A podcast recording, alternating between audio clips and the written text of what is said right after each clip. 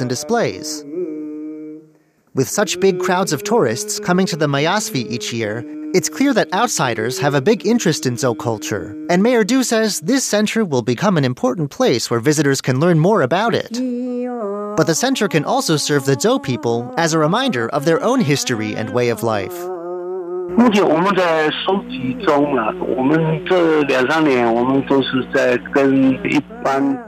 It's still early days yet, though. Mayor Du says there aren't enough objects to display.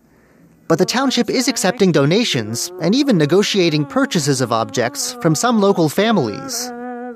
The goal is to collect examples of traditional clothing and the articles of daily life that have long sustained the Zou people in their mountain home. I'm Curious John, and I'll see you again next week.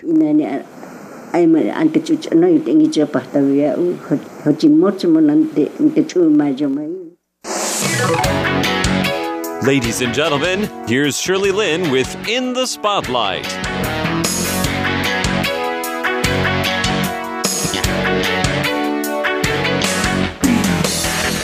Welcome to In the Spotlight. I'm Shirley Lin, and with me in the studio, in the studio, it's really a studio. so this is Andrew Chow, and uh, he's an actor, director, and writer. So let's meet Andrew. Hi, Andrew. Hi, nice to meet you, Shirley. Thank so you. good to have you. Well, have us in the studio here. Yeah, thank you for so, coming. Yeah. Anyway, so um, we know you as an actor. Yes. What got you interested in acting? Um, it was really just out of kind of interest and curiosity. I um, when I went to high school and uh, I went to the Taipei American School here. Um, that was the first time I started going to school in a purely English environment. So there was a lot of extracurricular activity that I wasn't used to because normally we had you know chess club, you know sports, you know things like that. But now everything was in English, and one thing that really caught my eye was um, theater stuff, like performances and things like that. And I was actually recommended by my English teacher at the time to go audition for a play because of a reading I did in class that was very dramatic. and um, so I auditioned, and I was, I was very lucky because eight people auditioned, and there were exactly eight parts. So everyone got in. Oh, okay. So my first audition experience was one of just you know good luck, and then so I, I fell into it, and I really really enjoyed it. I felt very at home with How it. old were you then? I was 14, 15 years old. That was my first real like um, stage performance experience. It struck a chord. Were you a bubbly kid from when you were really little? always fighting for the spotlight. And uh, so my sister and I would compete, but also put on shows at home. She had she held a concert one time. A concert? Yeah, at home. So uh, and because my dad's a singer, and so we, we she, she really loves singing, and she's really good at it. So we um, I took paper and I took a, a needle and I poked holes like so I perforated it so that they could rip them, you know, like real tickets. and so we wrote like, oh, Anya Chow's concert, you know, what time in the living room, you know, gave them to my mom and my dad. Okay, Anya's having a concert tonight, so I hope to see you there, you know. Then, She's older sister? She's younger. She's younger. younger, yeah. Oh, all right. Yeah, yeah, yeah. So she's really into singing? she is very talented, and I think that she. so are you. No, no, no, no. I'm not a talented singer. Oh, oh, oh, singer. I mean, but talented, Yeah. like talented, period. Oh, you- you're, very- you're very kind. You're very kind. Um, no, she um, has a really good voice, and she has a natural ear for singing, and um, so we uh, we encouraged her, and she enjoyed it. But I think she's at the point in her life where she's thinking of what she's interested in and what she wants to do, and uh, so you know, we can't really pressure her into doing anything. So it's really about you know what she wants, which what path she ends up going down. Anyway, so you knew that just love the spotlight when you were younger, but it's more like acting, dancing, maybe? I, I, I did do dance. I did take dance classes growing up. I took ballet and traditional Chinese dance. Ballet too, huh? I did, I did. And I also did gymnastics. I, I was always on the move. I didn't like sitting still. Oh, one of those yeah, hyper kids. Yeah, yeah, Yeah. yeah, You know, if I was born 10 years later, they would have said I had ADHD and put me on Adderall, but I'm, I'm glad I wasn't. So, yeah. How did your parents handle you then? Um, my mom, I think, was the person who kind of pushed me in this kind of artistic direction because she is an artist herself. Oh, all right. Well, so is your dad. Yeah. And by the way, Yeah. your dad is a famous singer. Yes, yes. Um, Chow Wakin. Yeah, Chow, Wakin, yeah, Yeah. Wakin Chow, right from Hong Kong. So very, very famous singer. Yeah. So then, actually, both your parents are artistic then. My dad's a bit more technical. Technical? Yeah. He was a math major, like you. What? Yeah, my dad was a math major, and you know, music is math, and so he's really good at like writing catchy tunes, uh-huh. and he's got a good voice. Yeah. But for some reason, he never really saw himself as an artist. He's like, I'm a businessman. You know, I'm a showman. This is my job. You know, like this is how I run my business. This is the product I sell. You know, that kind of thing. He he kind of has that mentality to it. But I think it's nice now seeing like you know as I'm becoming you know uh, I'm, I'm entering my late twenties and he's entering his you know his I'm not going to say the number but um, to see him kind of going no I'm going to have an, an artistic renaissance this is art you know like I'm really happy to see like him going back to do what he loves because Yeah. you know he a lot of his work is traveling and performing live and that's really taxing on the body after a while and uh, so yeah just seeing him like going to the studio his studio and just working and then coming back and then showing me what he's working on and i talk to him about it and oh so what about this and what about that you know it's really fun kind of this entering this new this new era of our lives Sorry, now that we got onto the topic about your dad, No, can we yeah. just keep it that? Sure. So you grew up kind of going to the studio with him all the time and Not, not all the time. rehearsing? No, occasionally, not occasionally, occasionally we would, you know, because it was work. He was Mm-hmm. at work, and uh, he he kept his work life and his family life kind of separate as best as he could. And um, you know, occasionally he would be working for too long, and he'd be like, "Oh, come to the office, you know, come to the studio, you know." And then so. Anya, my sister, and I loved it. You know, Oh, I'm sure. Yeah, it's like, oh, going to dad's place, and we'd run around. What's this do? What's that do? You know, Yeah, like, yeah, yeah. oh, look at the fish. You know, like, oh. How old were you then? 14? Oh younger? no, no, no, younger. You were younger, right? He's, he's been working since before I was born. Oh, all right. And yeah. so yeah, he he, um, he married my mom, and then I think the next year went to work at Rock Records. Yeah, yeah. Rock, Rock, Rock Records. Records. and. Um, he was an assistant for a few years, and then he recorded a jingle, uh, just a scene the function. Uh-huh. And then they asked him, "Well, do you want? Do you have material? Do you want to record an album?" My dad's like, "Yeah." he recorded an album, and then the rest is kind of history. History. Yeah, yeah, yeah. Yeah. Oh, okay. Yeah, yeah. So you didn't go into singing. You you knew that you don't have a voice for I singing. um, it was one of the things he always griped me about. He's like, "How come you're, you're you're not carrying your voice right? Like, what are you doing? Like, that's like, you're using your throat. It's too throaty." Like, mm, "I don't know. I don't know."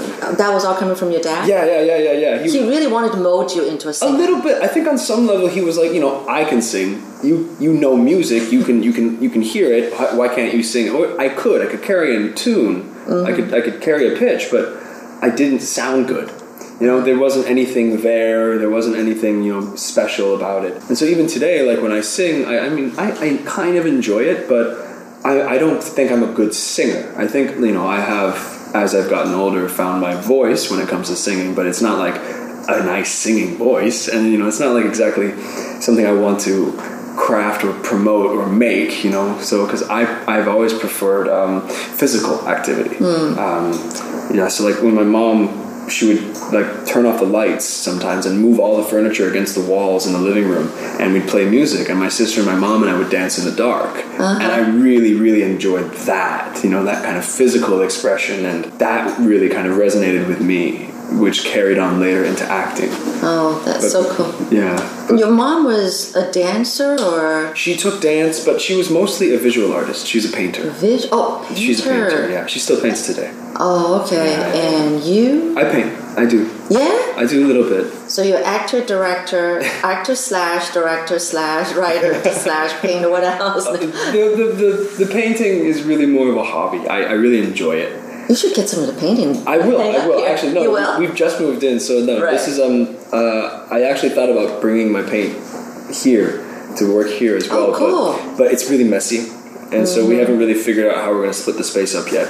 Right. So yeah, it's uh, I don't want to like because that kind of stuff. If it's it leaves a mark. Oh, yeah. Because I, I don't I paint with oils. Oh, okay. And so uh, you got to be careful because the kind of the solvents you use or the mediums you use to like it's toxic or if it stains, you know, it's You're listening to In the Spotlight with Shirley Lin. So out of all the things that you know, uh, but your favorite is still acting, right? it is. It always has been. Um, What is it about acting that you love so much? I think it was the idea of commanding a room and commanding a space, but not for myself, for and by the role that I was performing as. Because I don't really see it as myself or like my opportunity or my spotlight. It, I, I see it as the playwright's words, or the message that's being given across, or the experience that this character is going and has gone through. And I think that's really, really fun because I mean, I I love listening to stories. I love listening to people talk, taking bits of their stories and then feeding it back to them. You know, just to let them know, like I've been listening. You know, this is that was really interesting. You know, you get to know a person by listening to them communicate with you, or like sitting in the same room talking to them. Like there's actually a lot of exchange going on on the subconscious level as well as the conscious one. Acting is kind of taking that normal human experience that we always do and putting it on a pedestal. It elevates it. You know, it kind of distills it and takes the the real like essence out of what it is to be a human being with other human beings. You know, we're social creatures, so what it is to do, like we're sitting down in a room in the dark to look at people act lines that aren't their own. Mm. You know, and there's a there's a certain ritual there, and I, I always found that very captivating. That they were willing to believe me. They were willing to believe that I was so and so. That willing suspension of disbelief that I took them, or we took each other out of space and out of time, and for a minute we were all in England in the 15th century, or we were all in you know America in the 1930s, you know, or we were you know that just really kind of it's like magic and real life magic, and I, I always found that very captivating. Now you said the best thing to start in acting is doing stage plays. Why is that? There's a direct immediacy. Uh, I, I started doing film, I think in 2013 or 2014. I was really glad I had a theater background because a lot of the times when you're on stage, you're actually playing to the audience and not you're not just playing your, yourself. You're not just doing it by yourself. You can't do it in a vacuum. Right, you have to face the audience, right? Well, yeah, yeah. You know, I mean, granted, you know, sometimes you do your character sees the audience, sometimes they don't. But regardless of that, how the room feels is a direct reflection on how this performance is or is going to go. That's a lot of pressure. It is, but it's it's you you learn to play the crowd because sometimes no matter what you do, there's not going to be a reaction, and it's not that you're going for laughs. You're trying to get vibration back. The benefit of being the actor is you know all the beats. I know where this is going, and I know how to get there. But I also know all the detours I can make to get to those beats. So sometimes if I'm doing it just, you know, the standard way we were directed to do it and then it falls flat, well then in that vo- in that void, in that silence, you get to see yourself kind of pulled away from the moment and you realize, "Oh my god, this line can actually go this way too." And then you make a real life on-stage discovery in the moment as the character. Wow. And, you know, so if it, if it applies to the scene, and it usually does because you usually don't run to those moments and not, unless it's already like kind of been got you've been guided there, and you make a discovery, and the audience can feel that, they can see that, and it's live, it's living, and it only happened that one time, and you can try to mm-hmm. replicate it, but that there are so many conditions that have to be right for that to be, for that to happen every single night. So yeah, it, it has to be very artificial or it has to be very organic, and I just I love that. That's interesting. Mm-hmm. Because I'm thinking that, wow, you know, when you think about a show, a stage play, or musical that's gone for 500 times on Yeah, stage. yeah. But from what you just said, each actor or actress could be experiencing different things all 500 times. Yeah. And still enjoying it.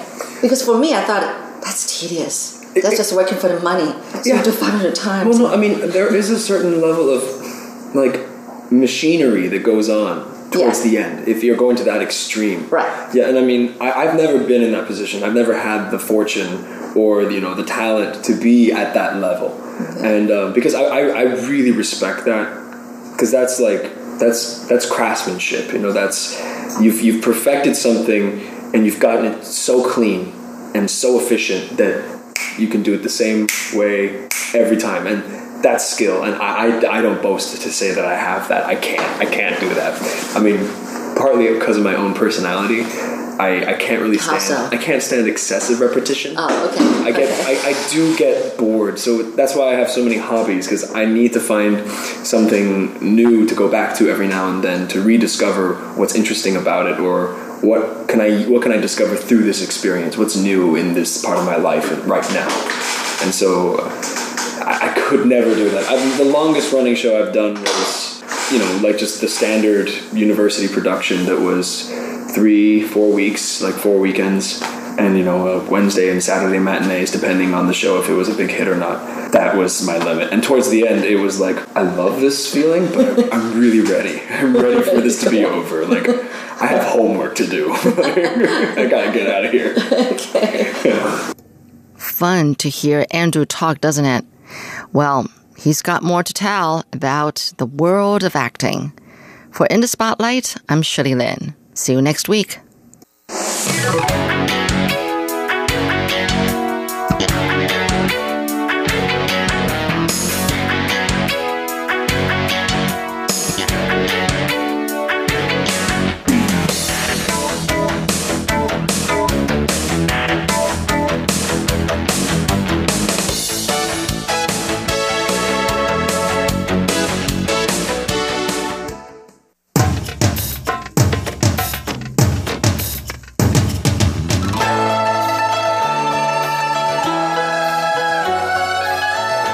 Classic Shorts Stories from Chinese history and literature. Hello and welcome to Classic Shorts. I am Natalie So. It is the year of the pig, and we are still in the midst of Chinese New Year holiday festivities. And this week, begins the Taiwan Lantern Festival, this year held in Pingdong, but there are beautiful lantern displays and festivals being held throughout Taiwan. Now, where did this wonderful tradition come from? Well, legend has it that it came from a little girl in imperial history. In the Han Dynasty, there was a highly esteemed advisor of the emperor named Mr. Eastern.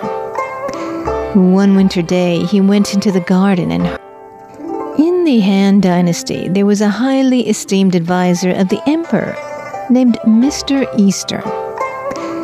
One winter day, he went into the garden and heard a little girl crying. She was getting ready to jump into a well to commit suicide. What's your name? What are you doing here and, and why are you crying? My name is Yuan Xiao. I'm a maid in the emperor's palace. I haven't been able to see my family ever since I started working here. If I can't be a good daughter to my parents in this life, then I might as well die. Don't you think of it. Don't despair. I'll find a way for you to see your family again. Trust me. Mr. Eastern left the palace and set up a fortune telling stall on the street. He was so famous for his wisdom that crowds of people came to ask him to tell them their fortune. There's going to be a terrible city-wide fire on the 15th day of the new year. Everyone believed what Mr. Eastern said. The rumor quickly spread, and people were frantic. Mr. Eastern, what should we do about the fire? Mr. Eastern, what should we do about the fire? On the 13th day of the Lunar New Year, the god of fire will send a fairy in red riding a black horse to the city. When you see the fairy, you should ask her for mercy. On that day, Yuan Xiao pretended to be the red fairy. Miss Fairy, please help us. Please tell the god of fire to spare our lives. Take this decree from the god of fire to the emperor. This will warn the emperor about the city-wide fire two days from now. They took the decree to the emperor right away, and it said that the capital city would burn down on the 15th day of the lunar year. A city-wide fire? Mr. Eastern, what shall we do? The god of fire likes to eat tangyuan. Tell your maid Yuan Xiao to cook tangyuan on that day. Tell every household to do the same to please the God of fire. Every house should also hang red lanterns and set off firecrackers, and everyone in the city should walk in the city streets carrying lanterns.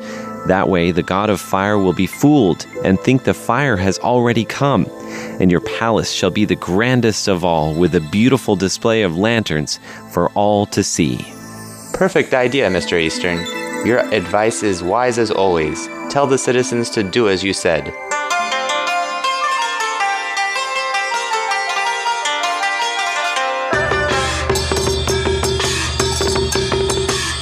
So, on the 15th day of the new lunar year, lanterns were everywhere in the capital city, and everyone was walking out on the street. Firecrackers could be heard everywhere, and it really looked as if the city were on fire. The best of all, Yuan Xiao's parents went into the palace to look at the lantern decorations and were reunited with their daughter. The festival was a success, and the people were happy and impressed with the palace's beautiful lanterns. Now let us hold this lantern festival every year on the 15th day of the lunar year. And that is the legend of how the Lantern Festival started.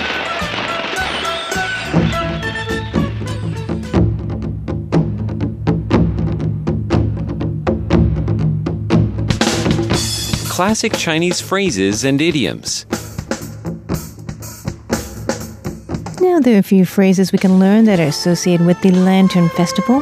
One is Danlong, which means lantern, and also Tang Yuan, those sweet, sticky rice balls. They're really delicious. Tang Yuan means soup round. and if you haven't tried them yet, you really ought to. They're really good. There's also an idiom with the word lantern in it that we can learn today. It's simply crystal lantern or sui jing long. It means someone who can see things crystal clearly. And we're talking about morally. He or she knows right from wrong and can see right through the heart of a situation. He is a crystal lantern, sui jing long. That's definitely not a bad thing to strive to be. well, hope you enjoyed those stories and phrases related to the Lantern Festival. Thanks for tuning in to Classic Shorts. I'm Natalie So.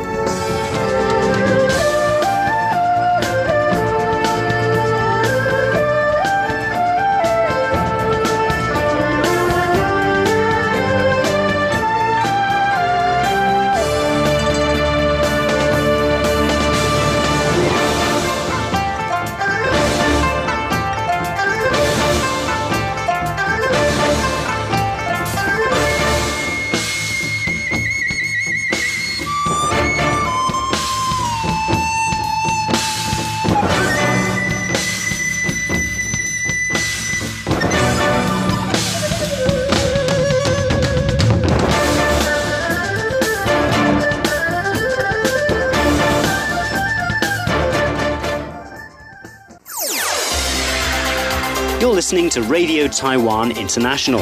If you have any comments or suggestions about our programs, you can email us at rti at rti.org.tw.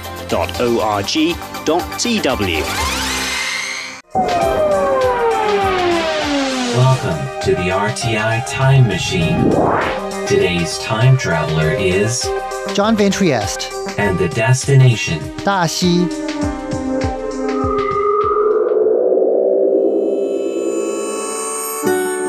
The town of Daxi was once among northern Taiwan's wealthiest centers of trade.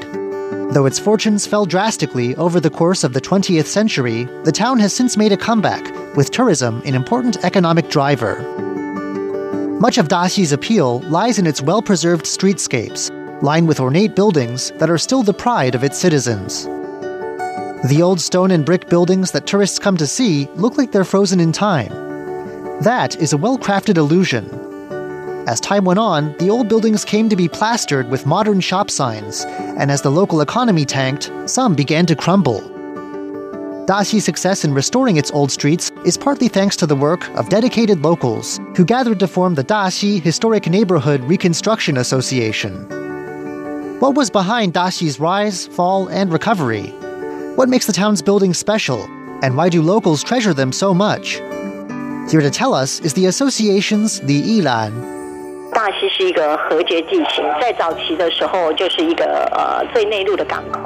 Daxi sits by the Dahan Creek, a river that flows into the Taipei Basin and from there out to sea. In the 19th century, river access to the markets of what's now Taipei and access from there to the wider world turned Daxi into what Ms. Lee calls an inland port. Goods like agricultural produce would be shipped downriver, but Ms. Lee says that in the 19th and early 20th centuries, it was above all camphor that made Daxi's fortune. Camphor was the wonder material of its day, used for everything from smokeless gunpowder and medicine to film and plastic like materials. The camphor trees of Taiwan's north were then one of the world's richest sources of the material. The town celebrated its wealth Commerce continued to boom after 1895 when Japan took control of Taiwan. People started getting with the times, adopting the latest building style transmitted from the West by Japanese architects who'd studied abroad and wanted to use Taiwan as a place to experiment. 它是配合的雕刻啦、绘画啦，以及比较以活泼的动感。 The new buildings that went up in places like Daxi had carved stone plaques above the entrances, announcing shop names. the buildings were covered in ornate carvings, leading up to elaborate gables up top. This style is called Baroque in Taiwan, but this fashion was far removed from the much older European style that gave it its name.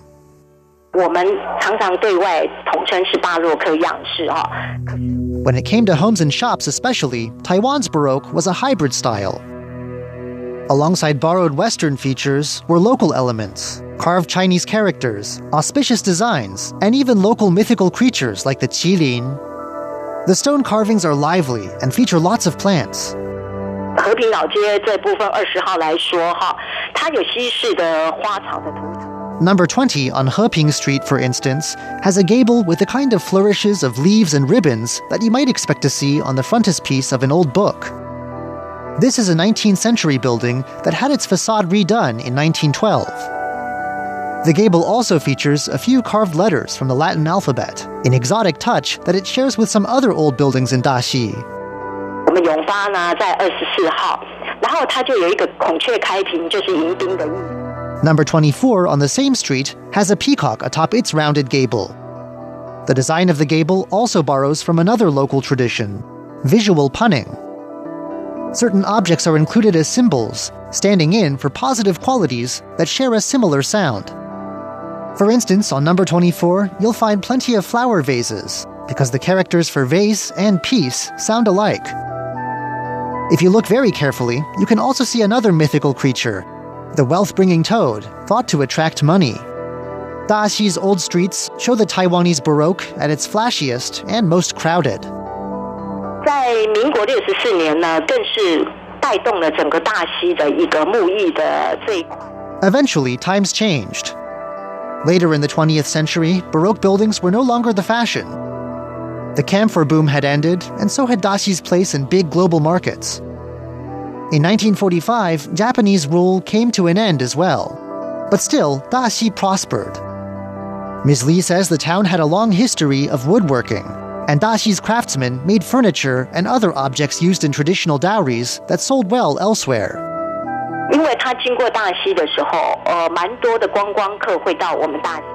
The 1970s brought tourism. Chiang Kai-shek had always shown a particular interest in the Daxi area, and after his death in the 1970s, his mausoleum was built nearby too. Ms. Lee says all this made other people pay attention to Daxi, and so people came and spent money Taiwan's economy was taking off, and Daxi's with it. Then things changed.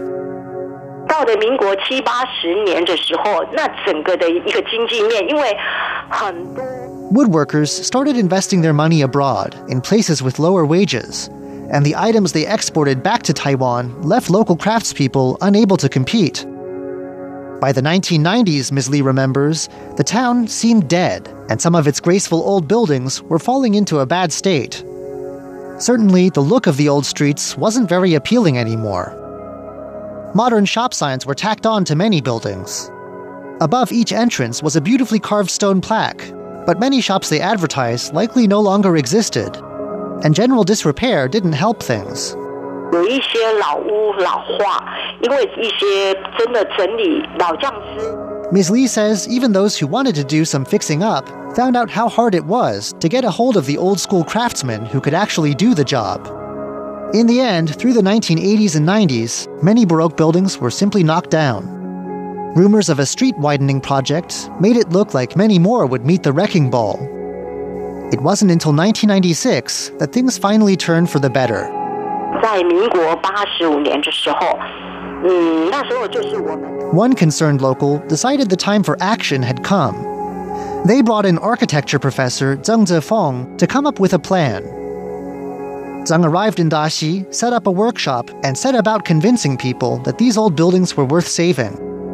A project began not only to save the old buildings, but also to get local people to rediscover their beauty. He succeeded, and Ms. Li says 48 Baroque buildings still stand in Daxi as a testament to this. The campaign started with the removal of the modern signs, restoring the buildings to their original look. Locals also took matters into their own hands. 1996 saw the founding of Ms. Li's organization. 目前来说，巴布克样子，现在所有居民，呃，说实话，他们都很知道自己的 The Daxi Historic Neighborhood Reconstruction Association got even more experts to come. These professors had lectures and classes about the importance of this architecture and what its intricate designs all mean. Local people had grown up with these designs all around them, but after a few generations, they'd forgotten the stories and the significance. Eventually, the association started training tour guides. It was at this stage that Ms. Lee got involved, and since starting out as a secretary, she's moved all the way up to the position of chairperson.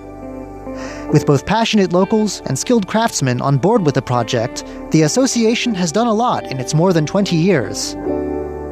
Ms. Lee says what's really important is the sense of pride local people have in their buildings. She says the people inside them today know the histories of their buildings and the once forgotten meaning of the Baroque flourishes that make them special. These days, they also think consciously about the building's original look. People no longer just tack things like signs on, and any work that needs to be done will take historic Daxi's look into account and respect it.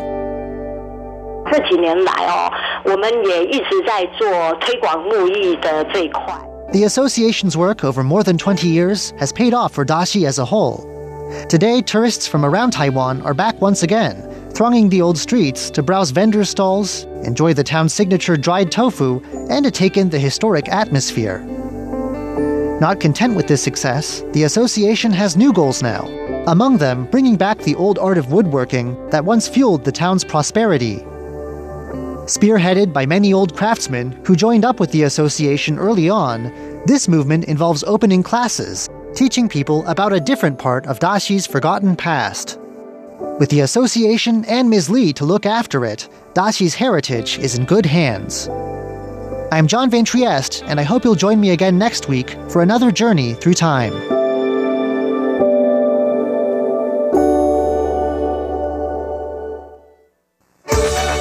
All it takes is a click to listen to RTI online. Get exercise for your finger and exercise for your mind at english.rti.org.tw.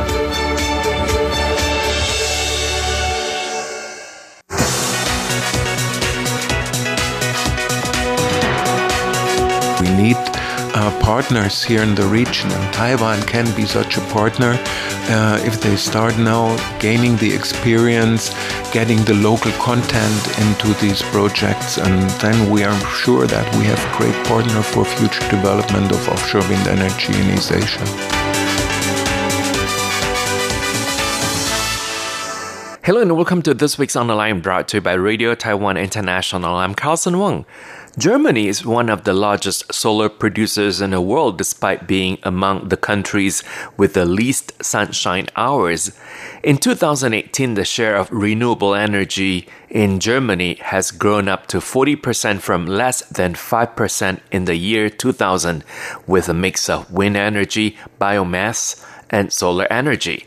Dr. Thomas Prinz, the Director General of German Institute in Taipei, representing the interests of the German government in Taiwan, said Germany has worked closely with Taiwan in the area of renewable energy, adding that Taiwan has been expanding offshore wind development and offshore wind sector is possibly the energy source of the future and Taiwan can be seen as a stepping stone into the East Asian region. And our guest today is Dr. Thomas Prinz, the German representative in Taiwan. Dr. Thomas Prinz, we also know that Germany is one of the largest solar producers in the world, despite being among the countries with the least sunshine hours. Could you talk about the solar power development in Germany? Yeah, it's amazing. Um, hardly any sunshine, but uh, still being number four um, producer of uh, photovoltaic energy in the world. Um, we started in, in 2000 with the uh, renewable energy uh, law, and uh, we promoted uh, the photovoltaic energy. And um, within the first decade, we were extremely successful and uh, nowadays we are still number four worldwide. Uh, Germany has over 1.6 million installed solar panels, uh, which account for roughly 10% of the globally installed capacity. In 2016, when the government of Taiwan began promoting the use of renewable energy and the phasing out of nuclear power, hopefully by 2025 because uh, some say that the government has not used the renewable energy development act which is similar to the german Erneuerbare Energiengesetz, if uh, I pronounced that correctly, as the main instrument. So, first of all, can you uh, uh, tell our listeners what is German uh, Erneuerbare Energiengesetz? Uh, the German Erneuerbare Energiengesetz could be translated as Renewable Energy Sources Act. And that was um, a law which was introduced in April 2000 and has been modified several times. The original legislation guaranteed a grid connection, preferential dispatch, and a government set feed in tariff for 20 years, depending on the technology and the size of the project. The scheme was funded by a surcharge on electricity consumers, with uh, electricity intensive manufacturers and railways receiving a preferential rate. But basically, uh, a normal household had to pay a little bit more in order to promote renewable energy. That is the idea of the Renewable Energy Sources Act. I think it would be hard for a Taiwanese household to pay more in order to uh, go for the renewable energy.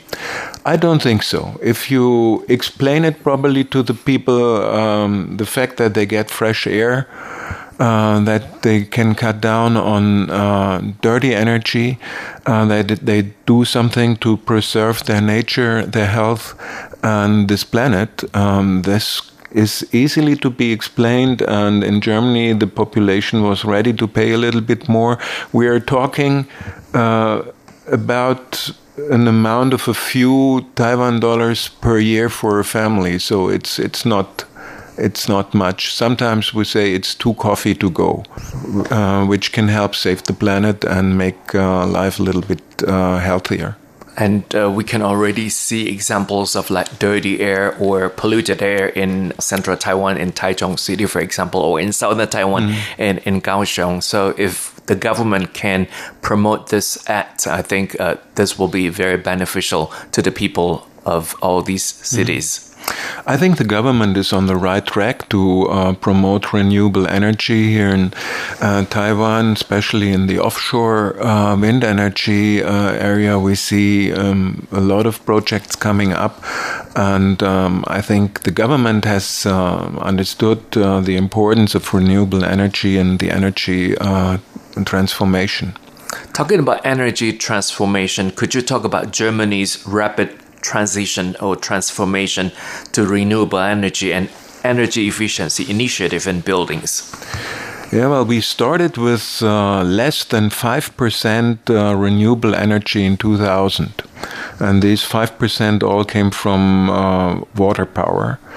Now, by uh, 2017, we had already 33% of uh, the energy mix which came from renewables. In 2018, we have reached now 40%, uh, with wind energy providing 20.2, biomass 8.3, and solar 8.5. Water is uh, still uh, responsible for 3.2% of our renewable energy mix. And we have uh, had already occasions with perfect weather conditions where the renewables accounted for 100% of what we needed in Germany. Uh, of course, that is only a few days a year, but we are on the long track to become um, a country which does not rely on fossil fuels anymore by 2050. You're listening to On the Line brought to you by Radio Taiwan International. I'm Carlson Wong and today I'm speaking with Dr. Thomas Prinz, the Director General of German Institute Taipei, which represents the interests of the German government in Taiwan. It's just remarkable how much Germany has achieved before 2000, less than 5%. And then in the year 2018, 40% of renewable energy. And I think uh, Taiwan can learn from Germany in this regard, don't you think so? Mm. Uh, definitely, we have started relatively early with this energy transition. I think we were one of the first countries worldwide, and we have gone through a long learning experience. We have made lots of mistakes, and I think countries who start now with energy transition can learn from our success, but also from our mistakes. Mm. And uh, I forgot to mention one uh, aspect of the energy transition, which is extremely important. It's not only producing renewable energy, but uh, also thinking about how to use the energy which is produced in a more efficient way. For instance, in Germany, 33% uh, of the total greenhouse gas emission are caused by the building sector. That is mainly by heating up our houses. And uh, I think also energy for housing in Taiwan is extremely uh, cost intensive. Mm-hmm. Of course, you do not have to heat your houses, you have to cool them down. But it doesn't make a, much of a difference. Uh, you need energy for that, and insulation of houses is uh, one way to improve uh, energy efficiency tremendously. So, for instance, in Germany, 67% uh, of um, our population are living in buildings which were built before 1979. So their insulation status is very bad. If we invest um, in insulating these houses, we can harvest uh, a lot of energy which is now blown out of the through the walls, and therefore I think that beside the fact that we have to invest in in the renewables and the production, we also have to invest in the way we, we use the energy. Uh, after 2012, Dr. Prinz, many solar companies, according to the statistics, have faced competition from China that offers solar panels at, at a much lower rate. What has the government of Germany done to protect the solar power industry? Yeah, well, the solar power in Germany has gone through turbulent times since it got off to a flying start in the wake of uh, Germany's Renewable Energy Act. That was in 2000. Uh, German companies quickly extended to global leadership in solar power technology um, before it practically collapsed after 2012, forced by, by lower prices from China. Uh, Germany enjoys a free and liberal market economy. Direct protection, for example, via direct subsidies, tax exemption, import tariffs, import restrictions, and etc. All such measures are not allowed under European Union and World Trade Organization competition rules. German solar panel manufacturers simply got outpriced, or let's better say, got out subsidized mm-hmm. um, by Chinese solar panel producers. In 2016, Taiwan and Germany signed joint declaration of intent on cooperation in the field of energy transition. What do you think both sides can do to foster more cooperation in this sector, in mm. the hmm. energy sector?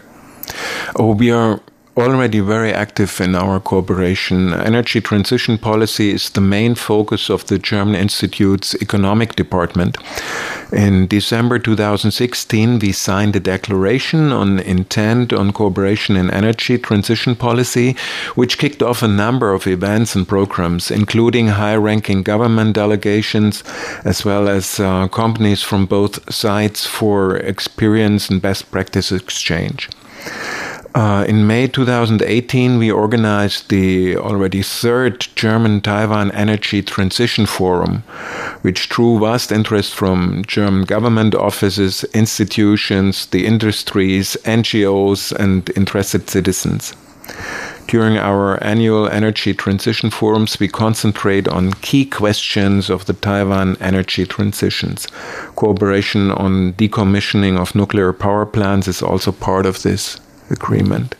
And currently, we had an uh, offshore wind expert here from Germany um, uh, discussing uh, feed in tariffs and providing some advice and best practices examples to the decision makers here in Taiwan and um, to um, researchers and also to the public.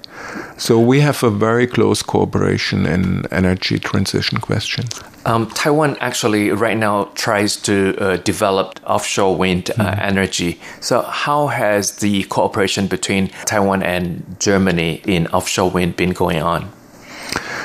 Well, uh, there are a number of European uh, businesses who are interested in uh, developing this offshore wind sector here. We have the experience in Europe. German companies, Danish companies, companies from Belgium, Netherlands, uh, Great Britain, uh, they have gone through this um, offshore wind development. And it, at the beginning, I think it's quite complicated. And uh, these businesses, they have their experience. They know how to set up such uh, project, and they are active here now in Taiwan, and we are extremely happy that we have this expertise here, and um, I think we can have a great cooperation uh, with Taiwan. Just imagine in 25, 30 years' time, I think the whole coastline from from Vietnam up to Japan will be full of offshore wind mills. This is uh, an area in the world where you have constant winds flowing. You can harvest wind here better than in any other region of the world. And um, this is um, probably the energy source of the future. And this offshore wind fields they have to be developed. It can't be done only by by German, Danish, and uh, other companies from Europe. We need uh, partners here in the region, and Taiwan can be such a partner if they start now uh, gaining the experience, getting the local content into these projects, and then we are sure that we have a great partner for future development of offshore wind energy in East Asia. Yes, indeed. Um, what do you hope to achieve this year? Well, already mentioned, uh, we have this big cultural event, the um, book fair, where we are the special um, guest country this year. Uh, then we have um, hopefully a lot of progress in renewable energy uh, transformation. We will have contacts between uh, the Ministry of Culture and German institutions on transitional justice. Mm-hmm. Um, so there are a number of uh, things we, we try to achieve this year.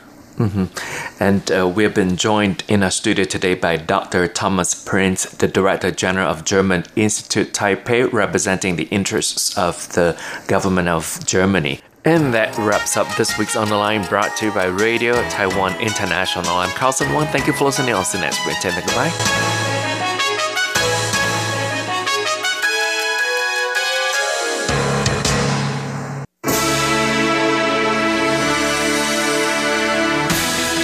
Thank you for listening to Radio Taiwan International, broadcasting from Taipei, Taiwan. Check out our website at english.rti.org.tw. Again, that's english.rti.org.tw for the latest news and features from Taiwan. You can also listen to our programs and watch videos as well. Our 60 minute English language program can also be heard every day at the following times and frequencies in southern China and South Asia Asia from 1600 to 1700 UTC on 6180 kilohertz. Again, that's in southern China and South Asia from 1600 to 1700 UTC on 6180 kilohertz. And in Southeast Asia from 0300 to 0400 UTC on 15320 kilohertz. Again, that's in Southeast Asia from 0300 to 0400 UTC on 15320 kilohertz. We'd love to hear from you. Please send your comments to P.O. Box 123 199, Taipei, Taiwan. Again, that's P.O. Box 123 199, Taipei, Taiwan. Or send an email to rti at rti.org.tw. Again, that's rti at rti.org.tw. Also, visit us on Facebook. The address is fb.me forward slash Radio Taiwan International. Once again, on Facebook, we're located at fb.me forward slash Radio Taiwan International for videos, photos, and news of interest from Taiwan. Thank you once again for listening to Radio Taiwan International.